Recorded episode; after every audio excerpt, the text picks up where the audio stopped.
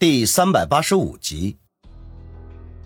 是，袁康是罗景泰的老部下，知道他做事雷厉风行，不敢有丝毫的怠慢，立即组织警力冲进了华清池，把里面砸的正欢的郑飞手下全部都控制住。大家无人反抗，嘻嘻哈哈的配合。袁康皱着眉头走到郑飞面前，沉声的说道：“王宇呢？宇哥上楼去了，却一直没下来。”郑飞如实回答，还不忘朝楼上瞥了一眼。刚才他上去检查了一下，并没有发现王宇的踪影。这时候，叶小楠带着一名只围着浴巾、吓得浑身瑟瑟发抖的女孩走了过来，在袁康耳边说道：“袁局，他说在二楼走廊的尽头好像有道暗门，王宇应该是从那里进去了。”袁康神色一凛。感觉情况可能比想象的还要复杂，当下就吩咐叶小楠把女孩带下去，妥善安顿。他则带着几个警员噔噔噔的上了二楼，朝着走廊的尽头而去。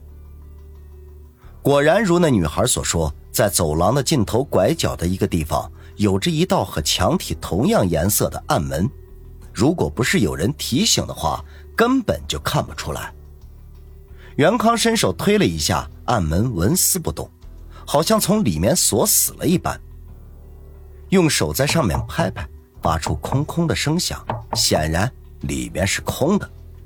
你们在这里守着，我去向罗局汇报情况。袁康沉吟了一下，叫人看守，他则急匆匆的下了楼。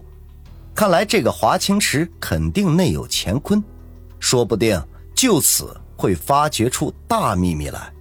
他有必要和罗景泰商量一下，这件大功劳凭他一人是吞不下的。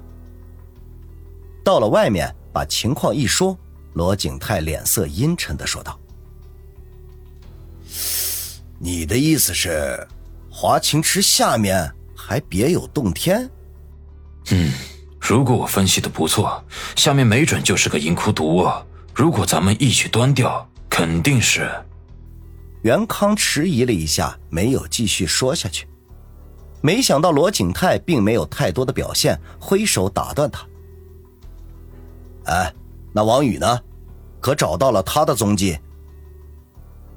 袁康一愣，心中微感失望，暗骂了一句“老狐狸”，这脸上却露出凝重的神色来说道：“恐怕王宇已经先一步进去了。”罗景泰嗯了一声。这端不端掉银窝毒窟且不说，这一旦王宇出事他刚刚戴在头上的乌纱帽，哼，恐怕就会不保了。来此之前呢，梁国俊已经给了他足够的暗示，王宇是李家在春城的代言人，不能有任何的差错，否则大家都没好果子吃。当下就沉声说道：“马上打开暗门，派人进去，必须保证王宇的人身安全。”是。我马上安排人手。袁康见罗景泰脸色不善，心中不禁愕然。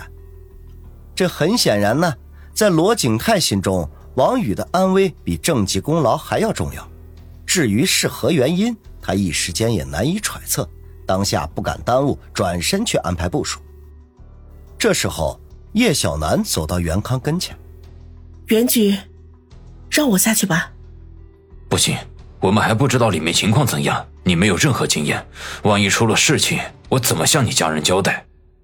袁局，您别忘了，我不但是警察，而且还是刑警，惩治罪犯、拯救人质是我的职责。袁康好奇的看了他一眼，只见他神色严肃，目光坚定，显然是已经打定了主意，心中不禁微微一叹：哼，真是初生牛犊不怕虎啊！犹豫了一下，说道：“好，我允许你和其他同志一起下去，但是你一定要注意安全。”谢谢袁局。叶小楠大喜，连声道谢。华清池地下赌城里，王宇和唐庄人相对而立，脚下的赌桌纹丝不动，巨大空间的气息仿佛在这一瞬间都变得凝固了起来。两人虽然各自道了一个请字。可是，却谁也没有出手。这高手对决，胜负只在一呼一吸之间，谁能把握住先机，谁就会获得最后的胜利。先前王宇掷出木屑，被对方轻易的化解，对于对方的实力已经有了一个大概的认识。这唐庄人的实力应该比去年袭击他们的那个杀手弱了一截，不过相去不会太远。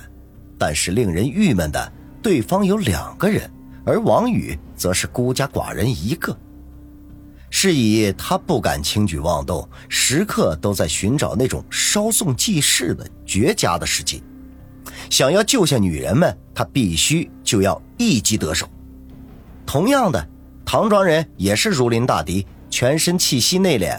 他受邀来此，本以为要对付的至少是个隐藏在民间的高手，而这样的高手往往都是年近花甲的老者。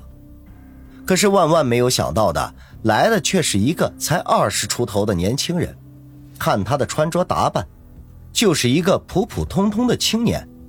初时也并不是太放在心上，但是随着这个青年人激射而出的那一片木屑，唐庄人才不禁暗暗吃惊起来。